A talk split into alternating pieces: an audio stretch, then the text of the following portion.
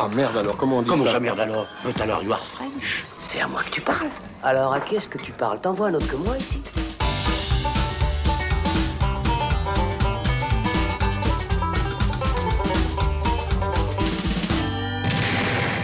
Salut, c'est Thibaut. On se retrouve dans le saloon pour parler des Misérables de Lajli, nouveau film de banlieue qui marche dans les traces de la haine de Mathieu Kassovitz et qui aura beaucoup fait parler de lui à Cannes notamment, où il a reçu le prix du jury pour finalement arriver aujourd'hui dans les salles. Le choc annoncé est-il bel et bien réel? Alors, on va en discuter avec le Jean Valjean de la critique, Patrick Dantan. Bonjour Patrick. Mais bonjour. Et le Thénardier du podcast, Alexandre Caporal. Bonjour. C'est moi, salut Thibaut. C'est bien toi. Les Misérables dans le saloon, c'est parti. M'en fait trop, je correctionne plus. Je dynamite, je disperse, je ventile. Nouvellement muté, Stéphane intègre la brigade anticriminalité de Montfermeil aux côtés de Chris et Guada, ses deux nouveaux coéquipiers qui lui font découvrir le quartier, ses communautés et ses codes. Stéphane découvre alors une cité dans laquelle l'équilibre est fragile et où la moindre erreur pourrait tout faire éclater. Alors, comme dit en introduction, le film est réalisé par Lajli, qui est un ancien du collectif Courtrajmé, qui a lui-même grandi à Montfermeil et qui adapte ici son propre court-métrage, qui était inspiré d'une véritable bavure policière survenue en 2008. Et donc, avec ce, ce film Les Misérables, Lajli signe son tout premier long-métrage, qu'on annonçait comme un choc, un film coup de poing et autres qualificatifs très convaincus. Alors, euh, bah, vérifions tout de suite, Patrick, selon toi, cet engouement autour du film est-il mérité? Alors oui, euh, je trouve que c'est vraiment un film, euh, surtout parce que c'est un film qui, qui, qui ne nous, qui, nous choque. Quoi. Enfin, il y a quelque chose au niveau de la façon de, de, de, de- de traiter, euh, d'analyser et de nous montrer l'actualité maintenant euh, de- des banlieues en France, en tout cas euh, tel que le film nous le montre, et la fin du film aussi, entre autres, qu'on va pas révéler bien Pas entendu. de spoiler. Je trouve qu'il y a quelque chose où tout d'un coup, euh, on se dit, waouh, mais et maintenant, qu'est-ce qu'on peut faire quoi? A quelque chose qui est très désespérant et qui, du coup, nous laisse, euh, nous laisse vraiment très bouleversés et très, euh, waouh, quoi, très, beaucoup de questions. J'avais énormément de questions à la fin du film en tête et que je me suis posé pendant pas mal de temps et que je continuerai sans doute à me poser encore pendant pas mal de temps. Et, et je crois que ce, ce choc et, et ces questions, ça tient aussi au fait qu'une des grandes qualités du film, c'est que dès le départ, on a un, un vrai souci d'immersion et, Mm. et de réalisme. Euh, le film s'ouvre sur la, la victoire de la, la- la France euh, dans la Coupe du Monde 2018, donc un, un fait réel.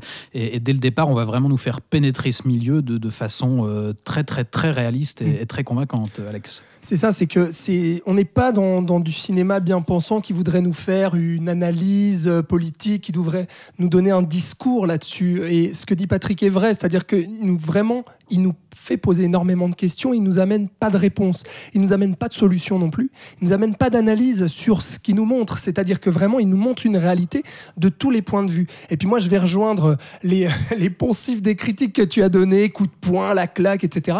Moi je vais être encore pire, c'est-à-dire que je vais dire on n'a pas vu ça depuis la haine, voilà. Waouh Ça y est, waouh Le choc de la décennie. le choc de la décennie. Non, non, mais honnêtement, depuis La haine et Boys and the Hood, qui sont deux, deux pièces maîtresses dans, dans le traitement de la violence euh, dans les banlieues, euh, d'un côté banlieue française, de l'autre banlieue américaine, j'avais pas vu quelque chose euh, qui répondait aussi bien à la haine, dans le sens où il ne refaisait pas exactement ce que la haine avait fait. Il dégageait un petit peu tout, tout ce style, si tu veux, qui appartient à la culture hip-hop, à la culture underground, à la culture des banlieues, euh, aussi dans, en termes visuels, c'est-à-dire la, la culture du clip, etc. Enfin, il y avait vraiment ça qui était assez présent dans la haine. Ici, on est vraiment dans, dans du cinéma social, caméra portée, euh, et puis on est dans l'immersion.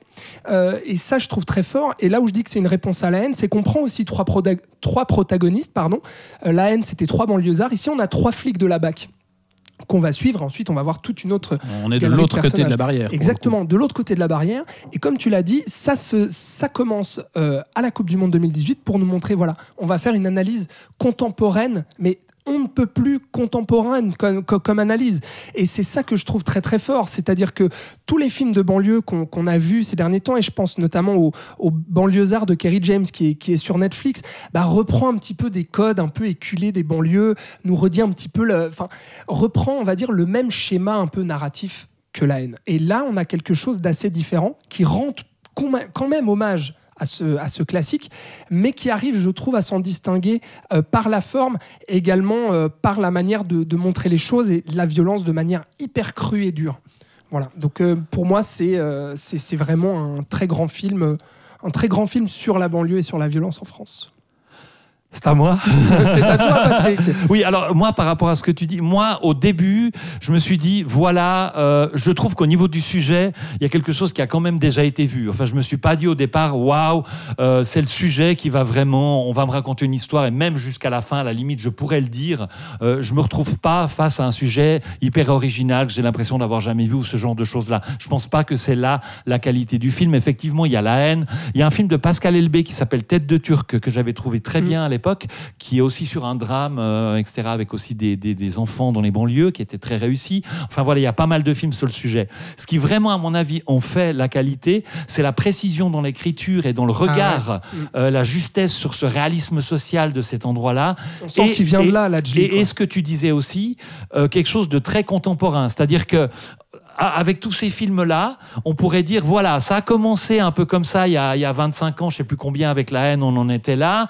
Euh, il y a eu euh, d'autres choses, etc., on en est arrivé là. Et maintenant, c'est l'état des lieux, euh, très précis et implacable, de où on en est maintenant. Et maintenant, c'est la M et qu'est-ce qu'on va faire? Comment est-ce qu'on va Comment ça va développer, développer? Comment ça va exploser ou pas? Et le film d'ailleurs après.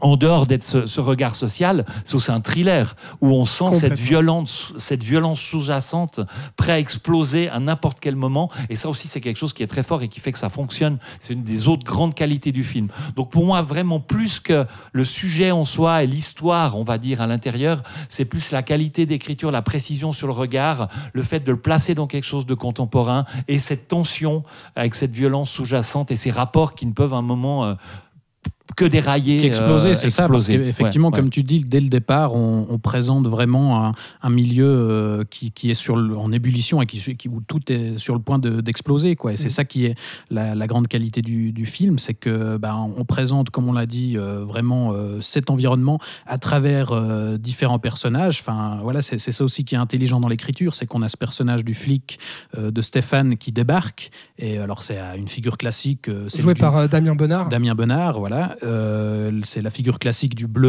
euh, qui débarque, qui est Qui inexpérimenté, a un autre qui- regard. voilà, euh, qui, qui est un petit peu naïf, qui est très poli, qui veut euh, ré- ré- résoudre les problèmes de façon euh, un petit peu apaisée. Et ça, c'est le spectateur. Et ça, c'est le- Qui vient le avec spe- le tous ses préjugés, quoi. Voilà, qui, et qui découvre, euh, on lui présente différents personnages et il comprend peu à peu euh, comment euh, marche le quartier et il va être confronté à, cette figure assez fascinante de Chris qui est là complètement l'opposé, Alex. Bah Chris, qui est, qui est joué par un acteur qui s'appelle Alexis Mananti, qui jouait d'ailleurs dans, dans le court métrage et qui est une vraie révélation de. Et qui de- est aussi le co-scénariste du film. Exactement, et qui est vraiment une vraie révélation dans, dans ce film-là, puisque à la, à, à la manière de tous les autres personnages, celui-là, il incarne le mieux, je trouve, euh, la nuance dans l'écriture. C'est-à-dire que ce personnage, on peut être avec lui, on peut avoir de l'empathie pour lui, et la scène d'après, on peut le détester complètement par un acte, par un débordement qu'il peut avoir. Non, mais vraiment, et alors, plutôt à l'inverse, je le dirais, ce personnage-là. C'est-à-dire qu'il part hein. comme Tu quelqu'un sais de ce que je me disais juste avant, excuse-moi, je Oui. me disais, en fait, il est co-scénariste, donc il s'est à lui-même écrit un personnage aussi détestable. Ouais. Mais c'est Ça, ça qui est intéressant, fort. effectivement, parce qu'on le présente que c'est la non, figure non, du, après, du bien salaud qui a, voilà, qui a des méthodes à la limite du fascisme, enfin qui, qui euh, va contrôler un joint et, et péter le natel euh, de, D'une gamine, d'une gamine euh, qui voilà qui, qui contrôle Mm.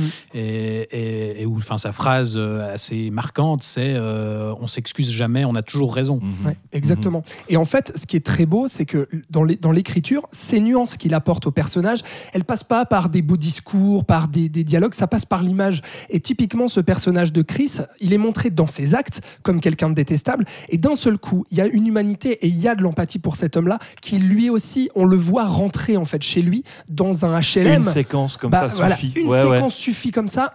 on le voit rentrer du boulot après la, la dure journée, mais vraiment la grosse journée de merde qui vient de passer et qu'on vient de subir avec lui. On le voit rentrer, se prendre une bière, faire un bisou à sa femme, et puis avoir les filles, ces filles qui braillent et qui sont là, papa, papa, je vais faire ça, je vais faire ça. Et donc même chez lui, il est là, il doit faire encore la loi chez lui. Allez les filles, allez vous coucher. Et on se dit en fait, ce, ce- ce gars-là, c'est une cocotte minute qui est vraiment en, en- en ras-le-bol, quoi, et qui est prête à exploser, et on le comprend. Et ça, c'est la justesse de, de Lajli. Et on sent que c'est un mec, Lajli, qui a vraiment vécu en banlieue parce Mhm. qu'il comprend tous les rouages. Il a cette justesse d'écriture et cette, cette nuance vraiment dans les personnages. Et, ça, c'est très fort. Et, et puis, chaque personnage, du coup, va être porteur de, de questionnements. Euh, des questionnements sur la religion. On a le, le- le- Ouais. le- celui qui est propriétaire du kebab, Ouais. en fait, qui est un, un- un extrémisme religieux, enfin un extrémiste religieux d'une certaine manière. En Qui, tout cas, qui il- est un ancien il- taulard, en tout cas, voilà, comme ça. il est, Il très, il est très reconverti. attaché, en tout cas, à la religion musulmane, etc. Bah, Et il a une il- sorte de Et, et secte donc, à ses il- pieds. il, hein, va euh. devenir porteur d'un d'un certain message qui qui n'est pas non plus ni noir ni blanc, parce que son positionnement, tout d'un coup, c'est aussi quelqu'un qui va jamais réagir euh, violemment, sans réfléchir. On a un personnage posé, qui est riche aussi, qui est intéressant dans, dans la façon dont il est écrit. Et, et chaque personnage va un petit peu euh, prendre en charge euh, une question euh, de société. Et, et ça, c'est et, et tout ça va se mettre ensemble, et c'est vraiment très Et, et intéressant. amener vraiment de, de la nuance, parce que dans, dans ce trio de flics, on a aussi un troisième personnage qui est Guada, qui lui qui lui-même est, est africain, qui est lui-même issu de la cité et qui en fait se retrouve euh, du côté de, la flics. police. Quoi.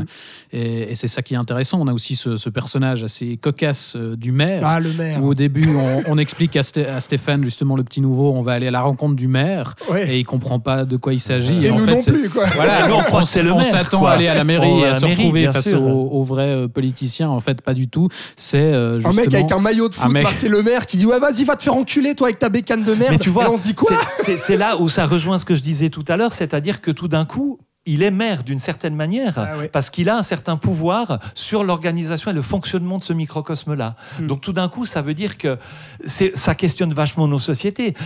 Une chose qui est impressionnante dans le film, c'est que tout d'un coup, on assiste à une société qui est au sein d'un pays qui a un certain fonctionnement, avec certaines règles de fonctionnement, Mm. des lois qui ont été mises en scène, etc., qui ont été, par- pardon, pas mises en scène, mais qui ont été Mis en édictées, place, etc., mises en place. Mais tout d'un coup, on a un microcosme qui fonctionne selon des lois qui sont autres, qui, Complètement. qui sont ailleurs, Ouais. euh, et qui sont à l'intérieur d'un pays où il y a une législation. Mais en fait, les gens ça. fonctionnent à l'extérieur. Il y a quelque chose qui s'est développé Mhm. à l'intérieur de ça et qui fonctionne selon ses propres règles. Ouais, ce- et, les- et- et ça, ça questionne vachement. Il y a- Ça questionne vachement. Il y a les jeux de pouvoir justement qui sont complètement présents dans le film parce que à la fois on voit l'autorité exercée par la BAC, mais finalement cette autorité-là à un moment donné les dépasse puisqu'il y a le maire gardien de- de- d'un bloc euh, de la cité, on a euh, les dealers, on a les chefs euh, musulmans justement, les, les barbus j'ai envie de Il y dire. a les gitans aussi- avec leur cirque. Ah, les gitans. Attends, on va en parler des gitans, mais là-dessus, sur, sur l'islam radical, euh, il y a aussi, mais là aussi par petites touches, il nous fait comprendre euh, vraiment l'endoctrinement en fait des jeunes de, de cité. Parce Bah, que Il y a effectivement une petite scène où les, les frères musulmans euh, prennent à partie un groupe d'enfants et, et leur disent Ah, oui, il faut venir à la mosquée cet après-midi, on aura des biscuits, Exactement. Allez les frères, on va faire un petit goûter les frères. hein. Euh, Vous vous essuyez les pieds, vous faites ça correctement, etc. Nous on est là, on est sympa. Et on sent l'endoctrinement. Pourquoi? Parce que ces jeunes-là, ils sont complètement à la dérive, ils sont complètement paumés. Et ce film-là se concentre aussi, et c'est pour ça que je trouve que malgré le côté répétitif entre guillemets du discours de la haine et des films sur les banlieues, où finalement ce que dit le film, c'est la violence entraîne la violence. Euh, mais là où il va se distinguer, c'est qu'il va aussi se centrer sur les plus jeunes. Et qu'en fait, on va nous montrer tous les caïds et la tension et la, et la violence sous-jacente qui est en train de monter progressivement jusqu'à un final complètement explosif, c'est les jeunes en fait. C'est les gamins. Les gamins qui sont inquiétés parce que on va suivre une, une enquête autour d'un gosse euh, qui a piqué un lionceau euh, dans le cirque des gitans d'à côté. Et ça, c'est Gosse qui d'ailleurs figure dans le le plan d'ouverture du film où il a un drapeau français comme cap. Et donc là, dès le départ, on pose ce personnage-là comme au centre de l'intrigue et, et de, comme le tous- héros, de tous quoi, les enjeux qui gravitent autour. Et, et- et même ça, c'est une mise en scène qui est vachement intéressante parce qu'on va dire, ok, c'est c'est un gamin métis euh, qui est pas forcément de pur sang français, etc. Mais on le filme comme n'importe quel Français heureux, c'est la Coupe du Monde et il se sent hyper patriote. Exact. Et ça, c'est vachement intéressant parce que ça, au début, déjà, il y a un- une position, voilà, où il y a des gens, voilà, ils viennent d'ailleurs, ils ont des origines et des façons, des cultures différentes, mais ils peuvent quand même se sentir complètement euh, liés au pays dans lequel ils vivent. Donc déjà, il y, a- il y a- il y a quelque chose qui se met en place, un questionnement qui se met en place par rapport à ça. Moi, je pense qu'il n'y a même pas l'idée de dire la violence entraîne la violence. C'est le, le film, il dit juste, il y a une chose comme ça, voilà, ça se passe de cette façon, et qu'est-ce qu'est-ce qu'on fait avec ça? Euh, Il y a, il y a mais- plein d'éléments qui se mettent en place, mais je pense qu'il y a aucune réponse qui est donnée, il y a aucune analyse qui est donnée, et c'est une force. Hein. Ouais, Euh, attention, à part- je pense que c'est vraiment une force. C'est juste tout est ouvert, quoi. Mm. Et, et du coup, moi, ce qui m'a choqué par rapport à, à- à- à l'idée de cette violence qui naît au bout d'un moment, c'est qu'il y a des choses qui sont en fait complètement anodines et finalement un jeu de gamin complètement innocent et complètement bête peut euh, déborder pour euh, faire un cataclysme total dans, auprès de, de- de plein de gens qui sont tout, Voilà. tout l'entourage. Pris dans Et, et ça, c'est ouais. quand même terrible. Il y a une espèce de perte totale d'une innocence ou, ou- ou d'un recul par rapport aux choses, où la moindre, la, la moindre petite chose devient quelque chose de, de catastrophique. Et Et, c'est terrible. C'est là où justement le film explique en fait la montée euh, de violence qui, qui jaillit de ces gamins et aussi qui nous fait comprendre la situation contemporaine et on l'a dit la, la radicalisation aussi à, à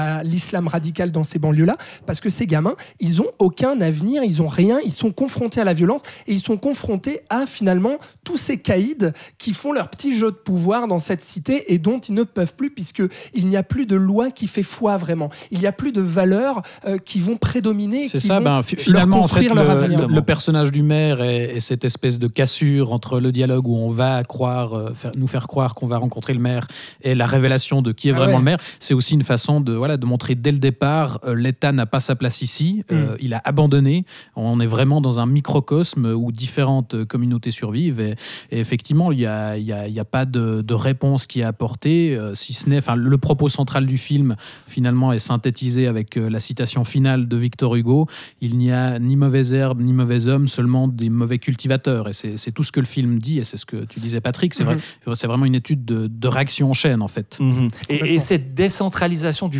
fonctionnement de la société, c'est-à-dire tout d'un coup la société qui, fonctionne complètement différemment, elle, elle se raconte même dans des tout petits détails. À un moment donné, euh, ils vont chez, une, chez la mère de, de l'enfant, pas le maire, mais la mère de l'enfant Ouais. principal, enfin on va dire du héros, même si on n'a pas, c'est plutôt un- plusieurs personnages. Et on voit des femmes dans une pièce, mais très rapidement, qui sont en train de faire des trucs avec de l'argent, des trucs, etc. Et puis on apprend très rapidement, comme ça, sans, sans tenir compte qu'en fait, quand quelqu'un à l'étranger ou doit aller voir quelqu'un à l'étranger a besoin d'argent, ben en fait, ils s'organisent entre eux pour, se, se- pour regrouper de l'argent et se le prêter sans intérêt, etc.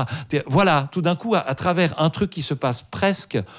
comme ça, en clin d'œil, devant, Mm. rapidement derrière les personnages principaux, on a le système bancaire Ah, qui il- s'effondre. il donne Quoi, vraiment le système une- économique qui fonctionne ailleurs. quoi. Et il donne vraiment une consistance à cet univers avec des, des petites scènes avec euh, des choses comme ça. Et du coup, on traite tout. Il y a la religion, il y a l'économie, euh, il y a les différences sociales, bien entendu, les problèmes d'intégration, de culture, de violence, la police, qu'est-ce qui est bien, comment on fait ou pas, qui a raison, qui n'a pas raison, enfin, toutes les cultures. Enfin, c'est hyper riche et Mm. c'est très, très bien. Et alors là, on a beaucoup parlé de, de l'écriture et, et des thèmes qui étaient évoqués, mais c'est aussi un film, je trouve, assez bluffant au niveau de sa mise en scène. Pour dire Ah ouais. que c'est le premier long métrage de, de Lajli, là, on est, on est quand même. euh, Enfin, on parlait du. On évoquait l'aspect film social, mais on est quand même loin du, du, du drama euh, filmé en shaky cam euh, pseudo-naturaliste. Enfin, il arrive quand même à porter une vraie euh, mise en scène, Alex. Bah, le- surtout dans le dernier acte. Le dernier acte qui est en fait un, un guet-apens euh, créé par, par, des, par, par des jeunes pour justement, comment dire, couper les en fait. Parce qu'on assiste à la naissance d'une révolte, à la naissance d'une révolution qui là aussi n'est pas théorisée, qui n'est pas euh, euh, avec des grands, des grands discours, des grandes idées politiques. C'est euh, vraiment la violence qui va entraîner cette, cette révolte de la jeunesse. Et là, on va se retrouver dans, dans un espèce de huis clos, dans un immeuble où ça va vraiment, mais totalement, totalement exploser. La cité va être à feu et à sang. Et là, vraiment, mais en, termes de tension, en termes de montée, de, de, de- violence et de radicalité, euh, à l'image, c'est absolument mais suffocant, étouffant, et on se sent complètement en, proie à ça et plongé là-dedans. Et, et on sent, nous aussi, en fait, que la réalité nous échappe, comme la réalité échappe à tous les personnages qui ont été posés dès le début. Et, et- ça, c'est incroyable, vraiment, totalement maîtrisé. Pour moi, il y a aussi quelque chose qui se raconte en plus, hein, avec déjà tout ça, mais il y a encore quelque chose qui se raconte. Tu parlais justement de la jeunesse dans le film. Je pense qu'on assiste euh, à. On, a des jeunes qui, en fait, ne peuvent plus faire confiance aux aînés, se retrouvent dans une situation mise en place par les aînés, euh, sont blessés physiquement, maltraités, euh, oubliés. euh, abandonnés, tout ce qu'on veut, par les aînés. Et il y a quelque chose qui naît de ça, Bah ouais. effectivement. On va leur Et- couper et la Je tête pense que et- c'est aussi un des grands quoi. questionnements du film. C'est-à-dire que je pense que les jeunes, ils sont représentatifs dans le film, peut-être de questionnements qu'a la jeunesse maintenant. Et quoi Qu'est-ce qu'on fait avec ce qu'on, le, le milieu dans lequel on vit quoi? On a été élevé comme ça, on vit là au milieu. Qu'est-ce qu'on fait avec ça? Mm. Quel est notre avenir? Il y a un grand questionnement. La fin est un immense questionnement de Bah la ouais. part de la jeunesse. Bah oui, Bah, parce que Qu'est-ce que je fais maintenant D'ailleurs, le film se termine sur, euh, voilà, sur, euh, on va, on va rien révéler évidemment, mais, mais sur une situation euh, qui- où, dont on ne sait pas où ça va en fait. Ouais. Euh, c'est pour ça que jusqu'au bout, en fait, effectivement, Ça nous laisse on- on n'apporte, pas de réponse. Enfin, on, on reste en suspens et, et sur une scène assez, assez tétanisante. Et donc là, le, le questionnement, la révolution, couper les têtes, oui d'accord, mais qui, finalement, qu'est-ce qu'on amène après? Euh, Quelle société on va créer si on justement on, éradique complètement la société actuelle, enfin en tout cas celle euh, des- des banlieues, je veux dire le fonctionnement de cette société de ce microcosme-là, qu'est-ce qu'on crée ensuite? Ça, le- les réponses, c'est le spectateur qui doit se les faire. Ouais. Et ça, je trouve ça vraiment. euh, Parce qu'en même temps, il n'y a, il y a pas de jugement. C'est-à-dire que cette autre société, elle fonctionne d'une certaine manière. Bah, c'est un film qui Euh, est-ce prend que jamais c'est parti. bien? Est-ce que c'est pas bien? Est-ce que c'est est-ce que c'est le fait que la société, euh, on va dire régulière, veut entrer là-dedans, qui crée aussi cette tension, qui crée que ça fonctionne pas? Parce que quelque part. Entre eux, je pense qu'ils arrivent à se débrouiller, tu vois, dans la façon dont ils gèrent les trucs. Alors, parfois, ça castagne, je pense, quoi. Mhm, mhm. Mais je veux dire, c'est, c'est, c'est un- mais il y a quand même la, la problématique, effectivement, d'une société qui est, qui est hors la loi et hors droit, quoi, et, et- et- et qui est gangrénée par, euh, par des rapports de force. C'est ça. Et ça, c'est, tétanisant de voir ça. On n'a on pas parlé encore d'un- d'un d'un- d'un- d'un petit détail, je trouve, dans, dans le film, d'une subtilité dans l'écriture, qui est l'humour, qui est présent euh, en, en tout premier lieu. Après, on, on- on rentre vraiment dans, dans un drame un peu plus dur.